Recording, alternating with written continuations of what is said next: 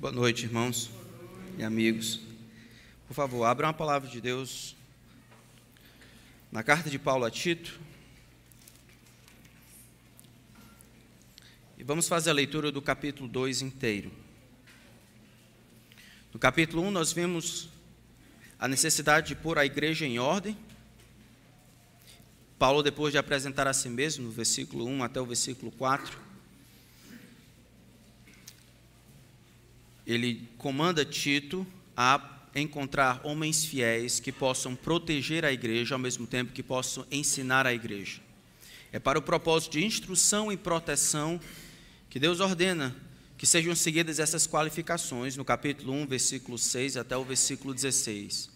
A razão é que muitos homens haviam surgido, tomando pessoas dentro da igreja atrás deles, para espíritos, uns sete espirituais e homens devem se levantar, então, homens capazes de servir a igreja, humildes em seu coração, mas apegados à palavra fiel, para redarguir aqueles insubordinados. A igreja, então, é posta em ordem quando homens qualificados lideram a igreja, servindo a igreja. Então, depois de falar sobre essa liderança, Paulo, então, vira para Tito, no capítulo 1, versículo 1 em diante, e diz sobre os relacionamentos que devem ser realizados que devem surgir de dentro da igreja. E ele diz assim: Tu, porém, fala o que convém a sã doutrina. Quanto aos homens idosos, que sejam temperantes, respeitáveis, sensatos, sadios na fé, no amor e na constância. Quanto às mulheres idosas, semelhantemente, que sejam sérias em seu proceder, não caluniadoras, não escravizadas a muito vinho, sejam mestras do bem a fim de instruírem as jovens recém-casadas a amarem ao marido e a seus filhos, a serem sensatas, honestas, boas donas de casa, bondosas, sujeitas ao marido, para que a palavra de Deus não seja difamada. Quanto aos moços, de igual modo, exorta-os para que em todas as coisas sejam criteriosos. Torna-te pessoalmente padrão de boas obras. No ensino, mostra integridade, reverência, linguagem sadia e irrepreensível, para que o adversário seja envergonhado, não tendo indignidade nenhuma que dizer a nosso respeito. Quanto aos servos, que sejam em tudo obedientes ao seu Senhor, dando-lhe motivo de satisfação. Não sejam respondões, não furtem. Pelo contrário, deem prova de toda a fidelidade, a fim de ornarem em todas as coisas a doutrina de Deus, nosso Senhor. Porquanto a graça de Deus se manifestou salvadora a todos os homens, educando-nos para que, renegadas a impiedade e as paixões mundanas, vivamos no presente século sensata, justa e piedosamente, aguardando a bendita esperança e a manifestação da glória do nosso grande Deus e Salvador, Cristo Jesus, o qual a si mesmo se deu por nós, a fim de remir-nos de toda a iniquidade e purificar para si mesmo um povo exclusivamente seu, zeloso de boas obras. Diz essas coisas, exorta e repreende também com toda autoridade. Ninguém te despreze. Nós analisamos o capítulo 2, versículo 1, a fala em que Paulo deseja que Tito nas, nos vários relacionamentos, ele fale as coisas que são pertinentes à sã doutrina. Que nos vários grupos relacionados dentro da igreja, que Deus tem uma fala, que Deus tem algo a dizer, que Deus dirige as suas vidas, nas várias estações da vida, que Deus seja o Senhor, que esses homens então façam boas obras. Deus comprou um povo, esse povo pertence a Ele, é exclusivamente seu, e este povo é zeloso de boas obras. As boas obras que os solteiros vão fazer é um pouco diferente das boas obras que as mulheres casadas vão fazer, que é um pouco diferente daquelas que são os homens que são mais velhos, que é um pouco diferente das mulheres idosas. O desejo de Deus, no entanto, é que ele tenha voz e peso na sua vida em, em cada estação que você está surgindo.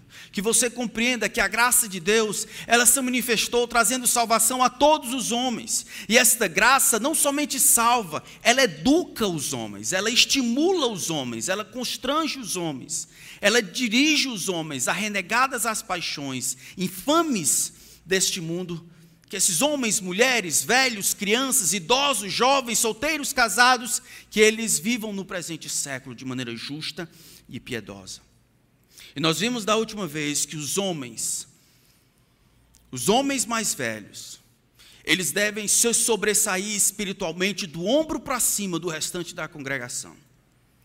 Eles devem ser o modelo de sobriedade, de reverência, de comprometimento, devem ser temperantes, respeitáveis, sensatos, sadios, maduros na fé, no amor e na perseverança. Eles estarão na ponta da lança. É dentre esses homens maduros que será levado alguns para liderarem a igreja, mas todos os homens, os homens mais velhos, os homens de cabeça branca, os grisalhos, eles devem deixar de brincar de casinha, deixar de brincar de cristianismo e assumir a responsabilidade que Deus deu.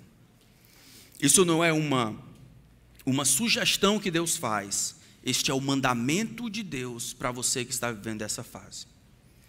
Versículo 2, então, versículo 3, vai chegar a parte das mulheres idosas. Quanto às mulheres idosas, da mesma forma, elas devem ser sérias em seu proceder, não caluniadoras, não escravizadas a muito vinho, mas mestras do bem, a fim de instruírem as jovens recém-casadas. O versículo 3 e o versículo 4 será um dos textos talvez mais difíceis que eu já expliquei em toda a minha vida. Você aqui está aqui, que Deus, por sua providência, fez com que você nascesse mulher, mulher idosa ou jovem. A vontade de Deus vai na contramão de todo o sistema. E isso vai parecer como uma, uma fala alienígena, se não for pelo poder de Deus.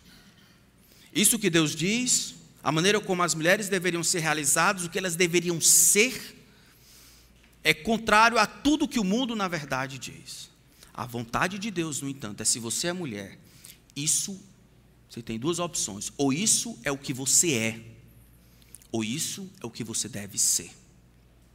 Não existe meu termo. Ou isso aqui descreve o que você é diante de Deus como seguidora de Cristo, rei ou filha do rei do universo, ou isso descreve o que você deve ser. Por isso eu queria pedir a ajuda de vocês para nós orarmos juntos. E você, enquanto ora, ore por você e ore pelas suas irmãs. Pai, esse é um dos textos que nós lemos e pensamos. Será que isso já não caducou? Será que o mundo não tem o que dizer a esse respeito? Será que isso não é arcaico? Será que isso não se tornou obsoleto? Será que as tantas revoluções não têm algo a dizer sobre isso? Pai, relembra-nos que o Senhor é o Criador de todas as coisas, o Senhor sabe o que é melhor e a tua vontade é sempre boa, agradável e perfeita. Mais do que isso, é pela fé que nós fomos salvos, e essa salvação que encontramos em Cristo, esta graça que nos vem por meio da cruz, ela nos educa. Eu peço por mim, como marido e pai, que o Senhor me ajude a valorizar na minha esposa o que o Senhor valoriza, e a ensinar minha filha o que ela deveria ser, de acordo com a fala de Deus escrita no papel. Eu peço que o Senhor abençoe os outros maridos e pais do mesmo jeito. Eu peço que o Senhor abençoe as minhas irmãs.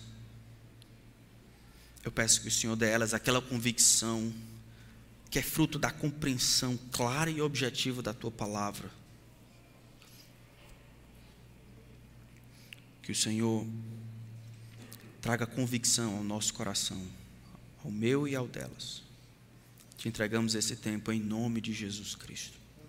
Amém. Quanto às mulheres idosas. Todo mundo sabe que o cristianismo ele tem sido um palco de grandes mulheres do passado. Na verdade, as irmãs do passado ah, são grandes heroínas. Todo mundo conhece, por exemplo, a história de Elizabeth Elliot. Vocês lembram que na década de 50, cinco homens saíram dos Estados Unidos, um deles era Jim Elliot, e ele, na tentativa de alcançar os Aucas, os índios do Equador, ele foi morto no primeiro encontro. Ele mais quatro homens. Durante muito tempo eles tentaram alcançar aquele povo e agora no primeiro encontro eles são brutalmente assassinados. O corpo é encontrado, do último é encontrado duas semanas depois. Elizabeth Elliot sabe dessa notícia. E o que uma mulher de Deus iria fazer? Ao invés dela voltar para os Estados Unidos e sofrer a morte do seu marido, ela decide no seu coração diante de Deus e morar com a tribo que havia assassinado o seu marido. Aquelas duas semanas de tentativa viraram 40 anos. 40 anos vivendo entre os assassinos, até que em todas as aldeias daquela, daquele povoado houvesse uma igreja plantada e sadia. Vocês lembram da história, por exemplo, de outras mulheres, Aline Adams? Talvez você não conheça essa. Uma canadense que aos 18 anos olhou para o mundo e disse: Deus me salvou com, uma, com um propósito. O propósito é fazer o seu nome conhecido em toda a terra. Aline, então, vai a uma, uma, depois, apoiada pela igreja, vai a uma agência missionária para pedir ajuda. E diz: Olha, eu quero fazer o nome de Jesus conhecido. Aonde você quer ir? Ela disse: Eu não sei. O que vocês acharem que eu devo ir, o lugar mais, mais difícil aí, que mais necessidade eu vou. E ela veio ao Brasil. Depois de três meses no navio, ela chegou aqui na década de 40 sem saber nada de português, 18 anos, solteira, sozinha. Eu tive o privilégio de tê-la como minha professora e ela ensinou aqui no Brasil, ajudando a plantar igrejas no interior do estado do Ceará por 44 anos. Mas nem todas essas mulheres elas tiveram esse seu heroísmo e a sua fidelidade demonstrada no, lar, no, no lado mais público, como missionárias e ajudantes de plantadores de igreja. Alguns de vocês talvez já nunca ouviram falar da Mônica. Mônica de Terraça. Vocês não conhecem talvez ela, mas ouviram falar pelo menos do filho dela. Esta mulher que casou aos 17 anos conheceu a Jesus Cristo, mas nunca encontrou satisfação no casamento por conta da constante infidelidade de seu marido. A cura veio no seu conhecimento e amor por Deus. Ela e seu marido tiveram um filho. E o seu filho entrou no meio de toda a perversão e imoralidade. Enquanto ele entrou na perversão e na imoralidade, Mônica orava por ele todos os dias. Mas na frente, na hora do seu, do seu, da sua conversão, ele escreve nas suas confissões: minha mãe foi a minha intermediária entre ela e Deus. Eu acredito que foi por meio das orações da minha mãe. Ah, que mãe que Deus me deu. Foi por meio das orações que o Senhor, o grande Deus, o Deus da minha mãe, resolveu abençoar e ouvir minhas orações, as orações dela e salvar a minha alma do castigo eterno. Mônica vivia entre lágrimas, lamentando a vida de heresia do filho, e orava fervorosamente para que o filho dela se convertesse. Seu filho seria chamado, conhecido como Santo Agostinho, o bispo de Hipona, um dos maiores heróis do cristianismo de toda a história. Não somente como plantadores de igreja e missionários, mas como mães no secreto. Todas essas personagens e essas características, esses aspectos da vida feminina podem e vão ser usados por Deus se vividos debaixo do olhar do grande Deus. Então, quando chegamos a um texto como esse, não é de, de ficarmos surpresos, porque Deus tem algo a dizer a respeito das mulheres idosas.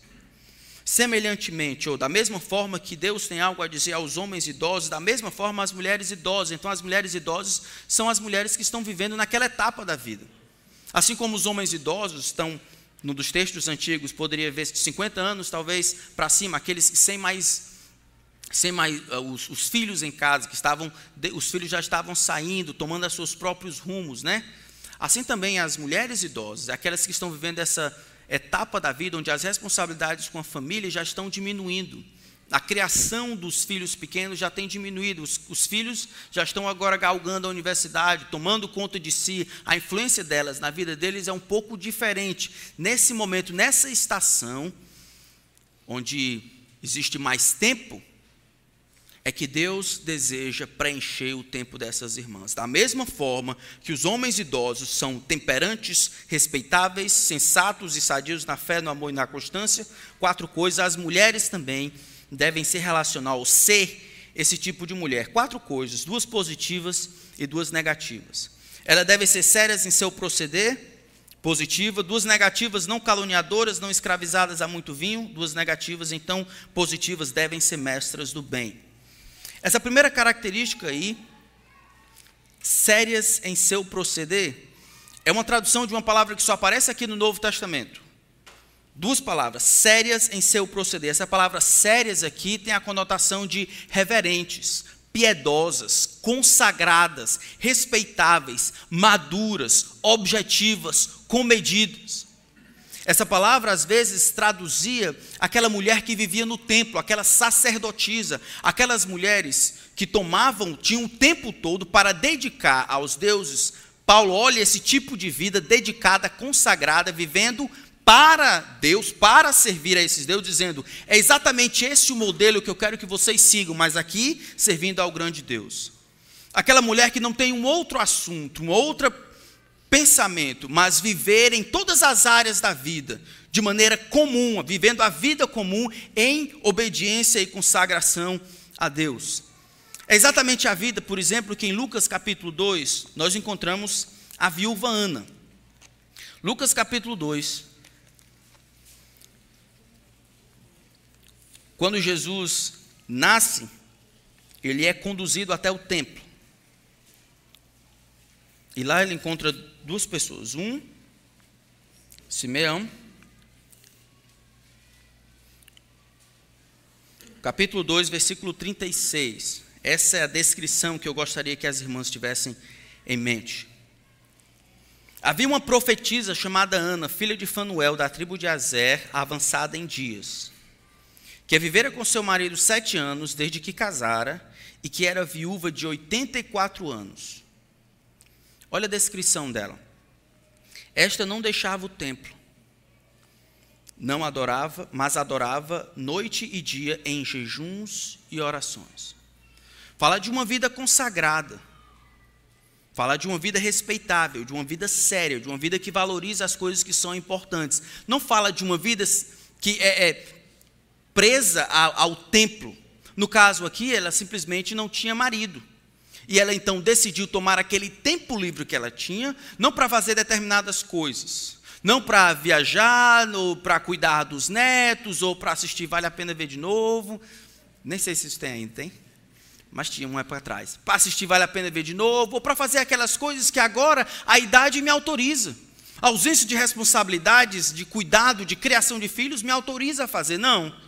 Eu vou tomar esse tempo e, como mulher mais idosa, tendo a perspectiva certa a respeito do presente e do futuro, eu vou me dedicar a viver uma vida consagrada, devota, piedosa.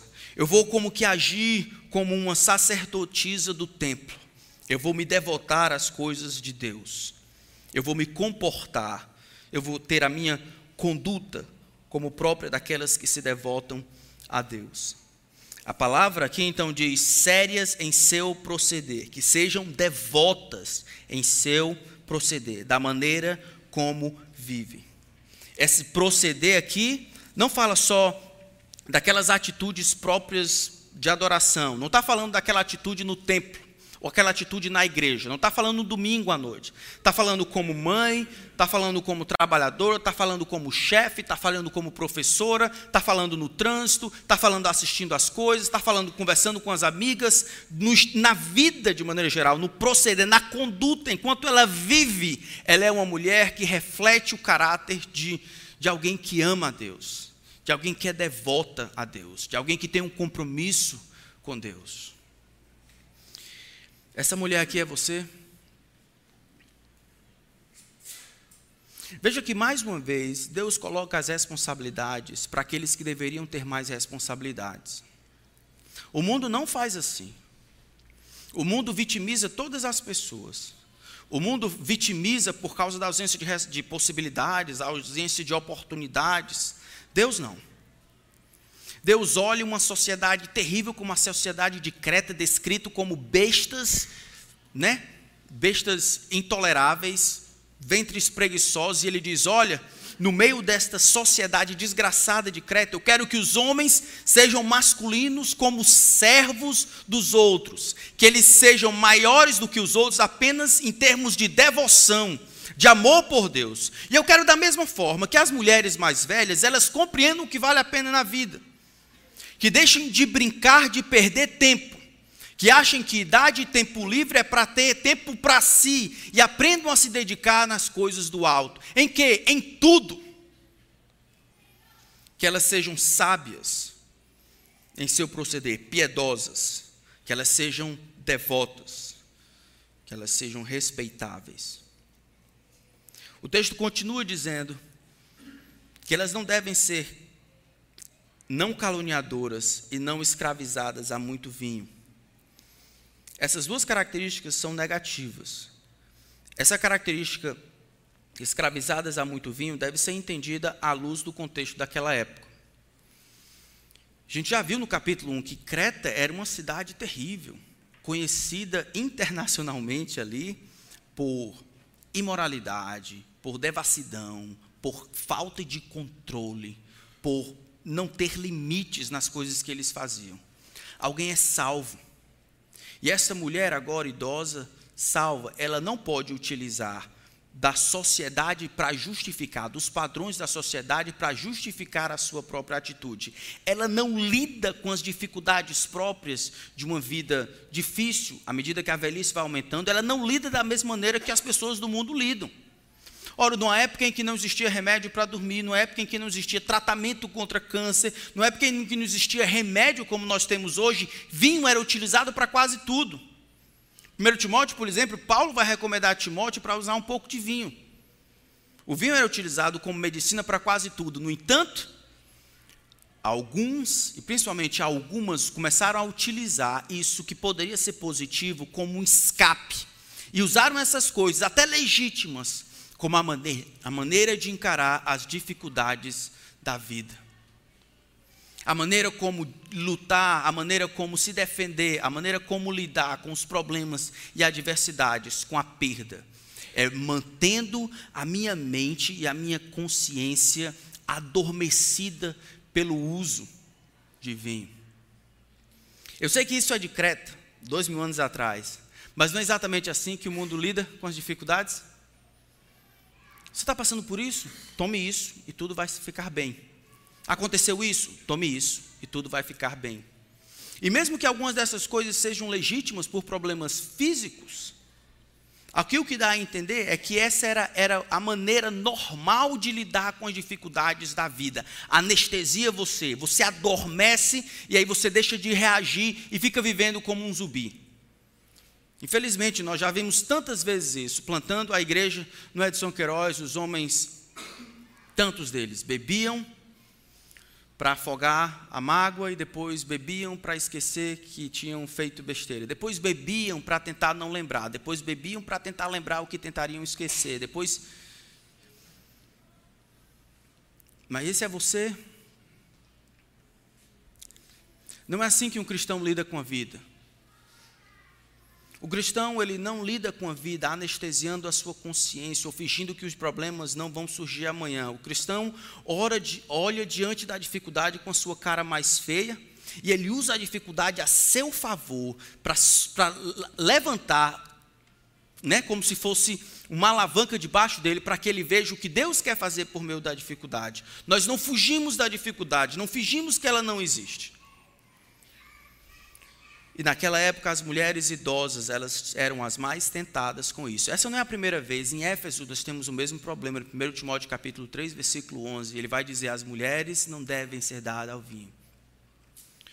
Muita mulher idosa cachaceira e papudinha. Tanto em Creta quanto em Éfeso. Talvez você diga, pastor, eu dá para mim não. Eu não, não tenho esse problema, não. Por trás desse problema aqui, é a maneira como nós lidamos com as dificuldades da vida. Como é que você envelhece? Me diga. Uma das coisas difíceis na vida é envelhecer. E aquelas que são mais idosas, elas, elas vão concordar comigo. É muito difícil envelhecer.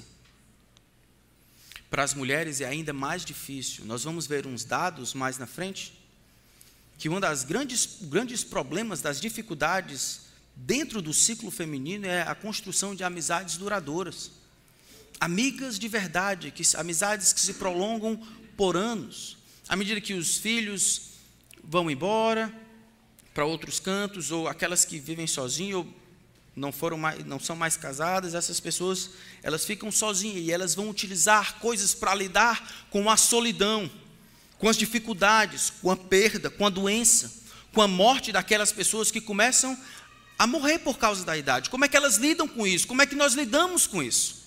Algumas iam se afogar na bebedeira.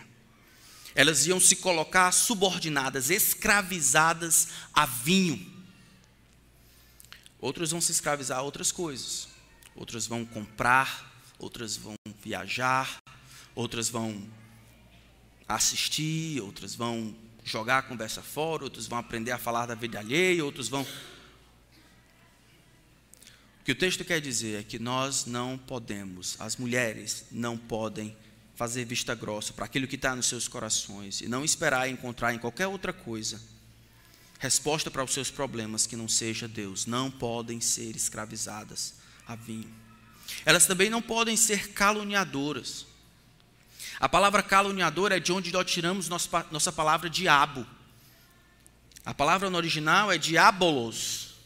O caluniador, o maledicente, o mentiroso, o content, aquele que briga pelo uso das palavras aquele que conta inverdades, aquele que levanta suspeitas, aquele que detecta o mal das pessoas e coloca lá para que aquilo, aquelas pessoas passem mal na vista dos outros, aquele que destrói reputações, aquele que dirige por meio da mentira, aquele que promete e não cumpre. Todos os pecados atrelados ao uso maligno da língua é próprio do diabo. E Paulo vai dizer: diga àquelas que são mais velhas, que têm uma língua redimida que não se assemelhem ao diabo no uso de sua boca, que construam com o que falam e não derribem, não destruam, que não sejam maledicentes, fofoqueiras, que não se assemelhem ao demônio no uso da língua.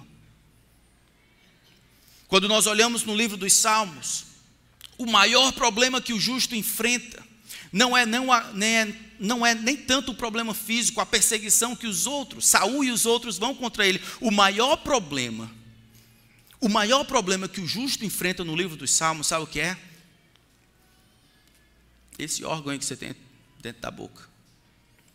É a língua enganadora. Por isso que Davi vai pedir tantas vezes: Ó oh, Senhor, me protege da língua enganadora, daquele que bajula, daquele que manipula. Me protege daquele que é mentiroso, daquele que me detesta e diz que me ama. Me protege da língua falsa me protege daquela que fala mal de mim, daquela que destrói a minha reputação. Me protege deles, que a minha justiça ela apareça como sol ao meio-dia diante do Senhor. Me protege dos amigos falsos. Existe muito o que dizer a respeito do uso da língua. Provérbios 16, 28 diz: O homem perverso, a mulher perversa levanta contenda, o difamador separa os maiores amigos.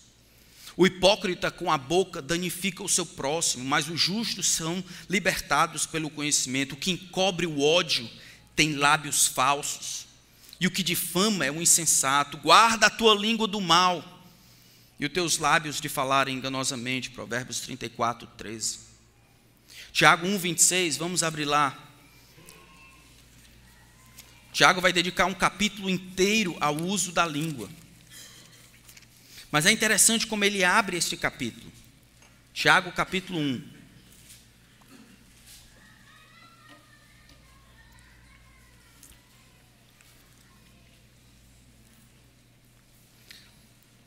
Olha o versículo 26. Se alguém supõe ser religioso, se alguém acha que está bem com Deus, se alguém supõe ser um seguidor de Jesus, pode ser assim? deixando de refrear a língua. Tanto ser escravizado ao vinho, como nós vimos, quanto ser caluniador, o problema é um só: falta de domínio próprio, falta de controle. Viver debaixo do controle de outro ser, de si mesmo, mas não de Deus, não do Espírito. Se alguém supõe ser religioso, deixando de manter sua língua sob controle, esse, ele engana o próprio coração e a sua religião é inútil. No capítulo 2, ele vai falar da mesma coisa. Sobre a dificuldade, versículo capítulo 3, melhor dizendo. Meus irmãos, versículo 1: Não vos torneis muitos de vós mestres, sabendo que havemos de receber maior juízo. Porque todos tropeçamos em muitas coisas. Se alguém não tropeça no falar, esse é perfeito varão, capaz de refrear também todo o corpo. Normalmente nós medimos a maturidade de alguém como? Por aquilo que ela sabe, ou por quantas vezes ela aparece na igreja, ou às vezes pela oferta que ela dá, se a pessoa canta ou não, se a pessoa serve ou não. Como é que normalmente nós medimos a maturidade de alguém?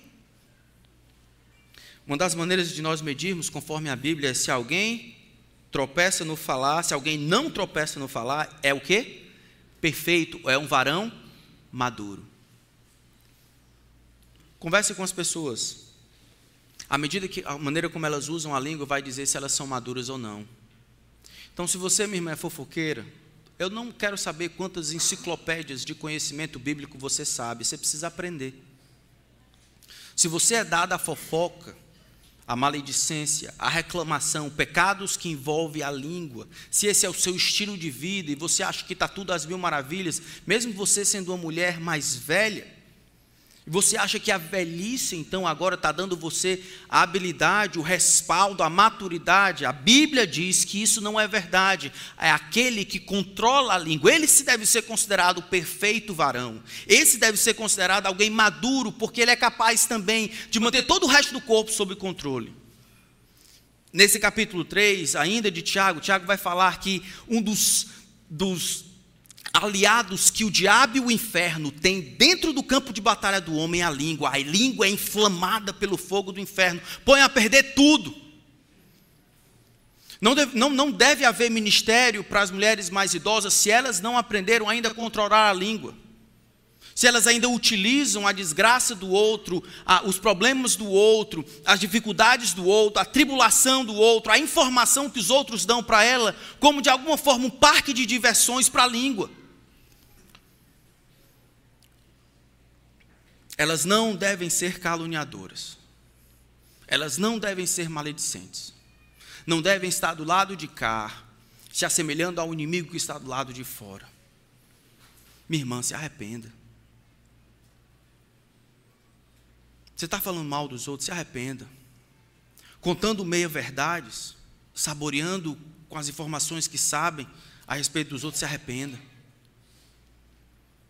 Se arrependa, isso é pecado diante de Deus. Aquele que fala mal do irmão ou julga seu irmão, fala mal da lei, julga a lei. Tiago vai dizer: ora, se julgas a lei, não és, lei, não és observador, mas juiz, um só é o juiz, aquele que pode salvar e, sal, e fazer perecer. Tu, porém, quem és que julgou o teu próximo?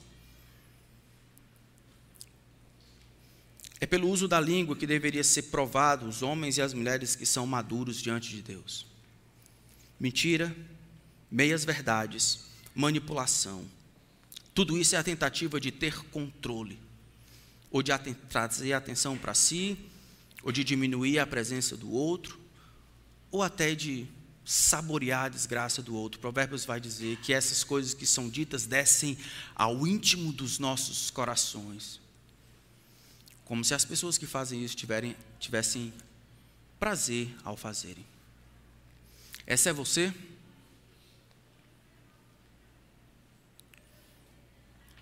Provérbios vai dizer também assim: sem lenha a fogueira se apaga, sem o caluniador morre a contenda. Que você seja alguém assim. Não jogando mais lenha na fogueira, mas que você seja, minha irmã, aquela mulher, aquela senhora que numa roda de amigos, e alguém se levanta e fala mal, você deve ser aquela que diz assim: irmã, vamos deixar essa lenha aqui se apagar. Não vamos botar mais lenha na fogueira, não. Isso é pecado diante de Deus. Vamos falar mal dos irmãos, da irmã, não. Você quer falar mal, fale dela. Fale para ela. Mas não aqui. Que sejamos todos nós comprometidos, não somente em não falar mal, mas não deixar que essa desgraceira de fofoca se propague. Infelizmente, esse é um pecado que nossas irmãs precisam aprender a lidar. Vocês serão tentadas. Existem algumas coisas que são mais tentação aos homens. Existem outras que são mais tentação para as mulheres. Eu não quero que você negue a tentação. Quero que você olhe de frente e decida ser madura diante de Deus. Ao invés de ficar falando mal do outro. Seja esse tipo de pessoa que gosta de ver a fogueira se apagando. Depois de dar essas duas características positivas, negativas, nosso texto volta e dá a última característica positiva. Elas devem ser respeitáveis, elas não podem ser escravizadas ao vinho, elas não podem ser nem devem ser caluniadoras, se assemelhar ao uso da língua que o inimigo das nossas almas faz. Elas devem ser mestras do bem, elas devem ensinar o que é bom. Duas palavras aqui juntas. Aquele que, aquela que ensina o que é belo, o que é bonito, o que é respeitoso, o que é bom de se seguir, o que é aprazível, o que é justo, aquela que reflete a beleza de Deus, elas devem ser mestras do bem. Devem ter algo a ensinar pelo exemplo e por aquilo que sai da boca. Devem se colocar na posição, olhando para trás e ver os 20, 30 anos vivendo na presença de Deus e dizer: Olha, Deus me deu esta santidade, essa experiência, a minha luta com as perdas, com os ganhos, com os acertos, todas essas coisas foi dada a mim para benefício não somente meu, mas do outro. Elas devem ser mestras do bem, devem ensinar o que é correto. Aqui não se refere àquele ensino formal, ela não está falando de pastora, está falando daquele ensino informal, está falando daquela decisão de viver e abençoar aqueles que estão ao redor. Dona Janeiro tem uma conversa com Dona Fevereiro. E eles começam a conversar e tem uma dificuldade. Eles olham, enquanto estão conversando na praça, eles percebem que a dona Júlia, o menino está gritando com ela. O menino tem cinco anos. Enquanto o menino grita com ela, a dona Júlia grita com o menino de volta. E ela joga pedra na, na mãe e a mãe joga pedra no menino. Dona Janeiro e Dona Fevereiro olham para o lado. E agora elas têm uma decisão a tomar. Elas podem dizer: Rapaz, tu está vendo aquilo ali? Pois é, na minha época não tinha isso, mas esse pessoal aqui é tudo assim. Pessoal de hoje, mulher, não tem jeito não. Não, Deus é. Aí você pode fazer, ou você pode dizer, rapaz, a dona Júlia está precisando de ajuda. Vamos lá falar com ela, vamos? Vamos lá ajudar. E aí você vai lá, bota a mão no pescoço dela e diz, irmã, eu posso orar por ti? Irmã, esse jeito que você está fazendo, ninguém joga pedra nos filhos da gente, não. Eu sei que parece óbvio, mas não é. Irmã, não deixe ele jogar pedra em você e você caminha com aquela jovem, isso é ser mestra do bem. Eu lembro com, com grande alegria de que um dia eu, ainda plantando a igreja, eu, tinha, eu tive o vacilo, cometi o vacilo de apoiar muito mais na justiça do que na misericórdia. Eu, eu combinei com um rapaz, um pedreiro, para ele fazer uma coisa certa, para fazer isso, pintar essa, essa como se fosse essa parede aqui, eu pagaria tanto. Ele pintou a metade. Eu paguei só a metade. E ele voltou para casa, ele está certo, pastor. Ele voltou para casa chorando e tal. Eu não sabia, a filha dele estava doente e tudo. E aí ele, ele, ele encontra uma irmã no meio do caminho. E aí aquela irmã ele contou a história, eu vim de lá, estava trabalhando e o pastor não me pagou e tudo, tal, tal. E aí ela ouve aquela história, como é que vai ajudar minha filha que está doente agora, não sei o quê, e ela liga para mim. Eu muito cheio de razão. Pois não. Pastor, você fez isso aqui, o pessoal está precisando de ajuda, como é que você faz? Eu disse, irmã, é o justo, não combinei isso com ele. É claro, que eu combinei isso com ele, ele fez só a metade e vai receber a metade. A irmã só disse uma palavra. Pastor, mas há misericórdia. E o texto de Tiago me veio na mente, porque o juiz é sem misericórdia para com aquele que não usou de misericórdia. A misericórdia triunfa sobre o juízo. Eu louvo a Deus pela vida dessa irmã. Eu cresci, ela me ajudou. Era uma senhora mais velha, ajudando um camarada que estava não entendendo a coisa toda. Aqui o ensino é informal, é você olhar e ver o marido falando com a esposa, não é tão direitinho, e você, mulher mais velha, vai lá e diz para ele, sem autoridade, mas como uma mãe, e diz: Meu filho, não faça isso não. Meu filho, a coisa não é desse jeito, não. Meu filho, olha este versículo aqui.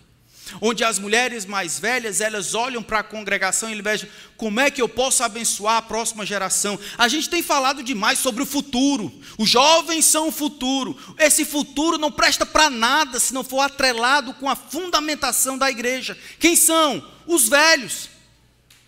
Jovem sabe de quê? Apertar like no Facebook. O que, que vai manter esses jovens no caminho? Eles não, não sabem porque não sabem, as experiências deles, eles estão crescendo. Os jovens precisam dos velhos e os velhos devem entender que, como propósito de envelhecer, é abençoar, ser mestres do bem para a próxima geração. Não é para ter mais tempo, não é para curtir a aposentadoria somente, não é para brincar com os netos, não é para assistir Vale a Pena Ver de novo, não é para ficar viajando somente. Mas para olhar no meio da congregação e dizer assim, rapaz, eu quero ser bênção na vida daquela pessoa ali. A santificação, ela tem tanto um aspecto vertical quanto um aspecto horizontal. Sede santos porque eu, Senhor, sou santo. Mas o que eu faço com a santidade que Deus me deu? Eu repasso para os outros. É o que o texto diz, ele diz que sejam mestras do bem. A próxima palavra, no versículo 4, qual é? A fim de o propósito de serem esse tipo de mulher, de serem respeitosas, devotadas, consagradas, não vivendo debaixo da autoridade ou da influência de ninguém, mas de Deus, não caluniadoras, usando bem a sua boca, sendo mestras do bem, tendo que ensinar. O propósito de ser esse tipo de mulher não é para que os outros olhem e vejam, olha, uma mulher de Deus o propósito é para que você consiga ensinar a próxima geração, as mulheres mais jovens. Nós precisamos aprender isso. Digo com tristeza que o abismo de gerações tem se, atre... tem se espalhado, que já é grande, tem se tem aumentado ainda mais, porque os velhos têm sido orgulhosos e os jovens têm sido estúpidos. Os velhos precisam deixar de ser orgulhosos e viver só em função da família deles, e serem mais altruístas e pensar que eles podem e devem ser uma bênção para a próxima geração. Ser um bom pai, uma boa mãe é uma bênção. Mas Deus quer que você seja muito mais do que isso. Algumas mulheres do passado criaram seus filhos na história cristã. E aqueles filhos que eram indesejados eram colocados para morrer pela sociedade. Elas criavam seus filhos e quando terminavam de criar os seus filhos, iriam para esses lugares, esses lixões humanos. E elas, como igreja, todas elas iam e se tornavam mães para esses milhares de crianças que eram jogadas fora. Se elas tivessem pensado, não, eu tenho minha responsabilidade, eu estou sendo uma boa mãe para o Zezinho, o Joãozinho e esse aqui, pronto, esse é meu ministério. É só isso. Irmãs, olhem para cá, quais são aqueles que infelizmente não tiveram o privilégio de ter mães e pais crentes? Aquelas jovens que estão aqui, que infelizmente não têm o marido em casa e têm que criar os seus filhos sozinhos. Os jovens, aqueles que estão saindo de casa, não têm um perfil de homem, de mulher, de mãe, de pai em casa. Você não pode ser, servir de modelo para eles, não. Não pode começar a olhar essas pessoas como alvo, um projeto, um propósito para o qual Deus fez você santa diante de Deus, é para que você abençoasse a fim de instruírem as mais velhas. É com esse propósito. Não é para ficar só com você. Em outras palavras, Paulo está dizendo a Tito: você deve dizer às mulheres mais velhas que se comportem como as mulheres que vivem vidas devotadas a Deus eles não devem dizer coisas prejudiciais às outras pessoas ou ser viciados em vinho. Elas devem ensinar como viver uma vida boa, uma vida apropriada. E aí você pergunta: para quê? Para que, que elas devem ser assim? Então elas terão condições de encorajar as mais novas, de abençoar as mais jovens. As lições então aprendidas com os erros, as tragédias, os versículos memorizados e recitados com lágrimas, as esperanças no meio dos relacionamentos rompidos e frustrados, O que, que eu devo fazer com as lições aprendidas em anos de amor devotados a Deus?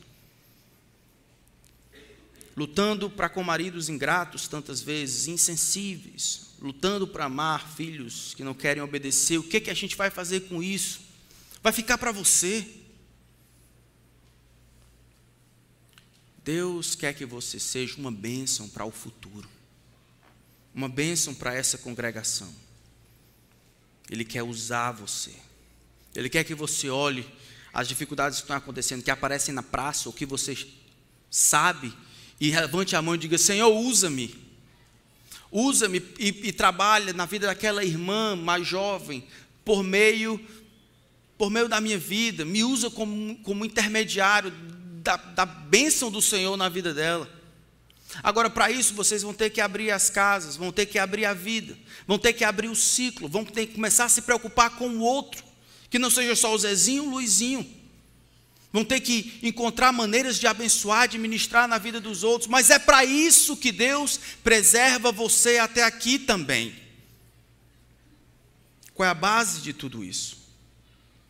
A base de tudo isso, de novo, capítulo 2, versículo 11. Eu não estou ensinando para vocês moralismo. Não é porque o mundo espera que vocês sejam respeitáveis, não. Mais uma vez, esse tipo de comportamento e esse tipo de atitude para com os mais jovens tem que ser por causa do que está escrito no versículo 11. Porquanto a graça de Deus esta graça salvadora, ela se manifestou dessa maneira a todos os homens, a todas as mulheres, a todos os tipos de pessoas. E essa graça nos educa para que, renegadas as paixões mundanas, vivamos no presente século sensata, justa e piedosamente, aguardando a bendita esperança e a manifestação da glória do nosso grande Deus e Salvador Jesus Cristo, qual a si mesmo se deu por nós ele se deu por nós, é o exemplo de altruísmo, é o exemplo de viver e morrer para benefício dos outros, a fim de remir-nos de toda iniquidade e purificar para si mesmo um povo exclusivamente seu, zeloso de quê? Boas obras. Essa é uma boa obra que Deus espera de você, minha irmã mais velha, que você seja uma bênção, uma mãe, uma tia, uma avó para aqueles que serão o futuro providenciando sustentáculo para as aventuras que ele tem, dando firme fundamento enraizado na experiência vivida à luz da palavra de Deus, para que eles não cometam os mesmos erros. Que você deixe de falar e encontrar os problemas e faça parte da solução. Deixe de apontar o dedo e chegue junto para ajudar aqueles que são mais jovens. Nós precisamos fazer isso como resultado da graça de Deus na nossa vida. Amém? Não é exatamente por isso que nós fazemos o que fazemos, por causa da graça de Deus na nossa vida, por causa de Jesus Cristo. Jesus, como sendo o nosso maior modelo, é assim que nós deveríamos fazer. Como conclusão, reverentes, não fofoqueiras, sóbrias e mestras do bem essa é a descrição. Então, hoje, das duas, uma. Ou isso descreve você, ou isso descreve o que você deseja ser. Ou isso é o que você é, ou isso é o que você deveria ser. Hoje, então, ou você pode agradecer a Deus, ou você deve pedir perdão. Maridos, incentivem as suas esposas a investirem na vida dos outros. Não fique com ciúme, com inveja, porque sua esposa está tentando ajudar uma mulher mais jovem. Incentive, porque é o plano de Deus para a vida dela. Incentive a sua esposa, ao invés de ficar resguardado com ciúme agora, porque ela está dedicando um pouco de tempo a orar e tentar ajudar as. Incentive. Mulheres mais jovens, Vá procurar uma ou duas senhoras. Desde de ser tolo achar que você sabe de tudo, você não sabe não. As jovens recém-casadas, os mais jovens, não vá procurar ajuda só naqueles que são da idade de vocês. Peça ajuda, deixe de ser orgulhoso. As pessoas, você vai precisar de ajuda. Se estabeleça, procure alguém mais velho, uma senhora, duas, três, que possa ministrar na sua vida. Senhoras, à medida que essas mais jovens abrem o coração e a casa dando informação da vida delas para vocês, não use isso contra elas. Receba no seu coração, sem trair a confiança que essas mais jovens estão depositando em você. Pais, vamos nos unir para ajudar os nossos filhos. Não fique com vergonha ou, ou, achando que você sabe de tudo. Deixe que os seus filhos também sejam cuidados por outros mais velhos. Incentive a promoção de homens e mulheres que amam a Deus. Ajude, empurre os seus filhos para aprenderem com esses homens mais velhos, essas mulheres mais velhas que amarem a Deus. Não ache que eles estão tomando o seu lugar. Santificação é um projeto coletivo. Pais, estamos todo mundo no mesmo barco ou não? Não estou com meu filho todo o tempo, então você olha do lado de lá, o Iago está fazendo isso, ou o Joshua, a Esther. Eu gostaria muito que você intervisse na vida dele e dissesse: Ó, oh, não é assim não, Jesus diz outro jeito, ó. Viu? Jesus diz outra maneira. E depois eu ia afirmar em casa. E eu espero que vocês gostem, porque eu vou fazer. Se não gostarem, aí é azar de vocês. Para a gente ter todo mundo se ajudar, não somente orar, mas ajudar todo mundo no mesmo barco, procurando a glória de Deus. O abismo de gerações precisa ser reduzido grandemente, em vez de ser aumentado. O que destrói, o que aumenta, é o orgulho desses velhos. E aí, tantas vezes, a tolice dos mais jovens. Em nome de Jesus, vamos destruir tudo isso. De maneira que possamos viver como família, um cuidando do outro. Reverentes, não fofoqueiras, sóbrias e mestras do bem é a maneira como nós deveríamos viver diante desse mundo. Com o propósito de, como nós vemos no versículo 5 e no versículo 11, para explicar a graça de Deus ao mundo. Versículo 10 vai dizer de ornar a doutrina de Deus. Para que o mundo olhe para a igreja e veja que é aquilo que é impossível lá fora, aqui na igreja, por causa da graça de Deus manifesta em Cristo, essas barreiras estão todas destruídas. E os jovens buscam aprender com os mais velhos, e os mais velhos olham para os mais jovens como sendo o propósito de Deus para a vida deles. Eu quero desafiar você nessa semana começar a orar por alguém. E olhar e ver como você pode abençoar alguém. Isso é discipulado, não estou falando daquele conversa de uma hora onde tem que sentar, estou falando daquela vida a dois, daquela intencionalidade, daquele desejo de aproximar aquela jovem mãe de Jesus Cristo, também o seu filho. Aquele desejo de aprender a amar mais a Deus por meio dessa mulher mais velha. É isso que eu estou falando. A vida a dois, em que nós juntos caminhamos para a glória de Deus. Vamos orar, pedir que Deus nos abençoe. Pai, aqui é a tua palavra. O Senhor que manda na nossa vida, é o Senhor quem tem determinado os propósitos da nossa existência. Eu sei que muitas mulheres, Senhor, enquanto envelhecem, elas têm muitas dificuldades de encontrar propósito na vida, e a vida se torna vazia.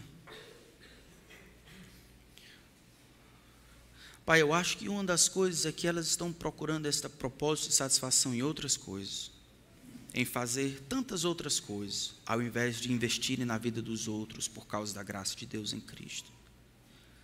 Pai, ajuda minhas irmãs. Ajuda minhas irmãs a confessarem os seus pecados e viverem para amar as outras irmãs. Que amizades verdadeiras, duradouras surjam aqui no meio da igreja que haja proteção da reputação uns dos outros, que não haja separação de amigos por línguas perversas, que as mulheres mais velhas sejam amadas e respeitadas, que elas sejam tomadas como, tidas como bênçãos no meio da nossa igreja, que os pais possam fazer uso da bênção do Senhor por meio dos outros, receber o amor do Senhor por meio de outros pais. Que isso manifeste a graça do Senhor. Que o mundo olhe para esta igreja e veja a graça do Senhor operando nos relacionamentos. De maneira que o Senhor receba a glória que merece. Que a tua graça nos eduque a renegar as paixões mundanas. Vivemos no presente século de maneira justa e piedosa. Em nome de Cristo. Amém.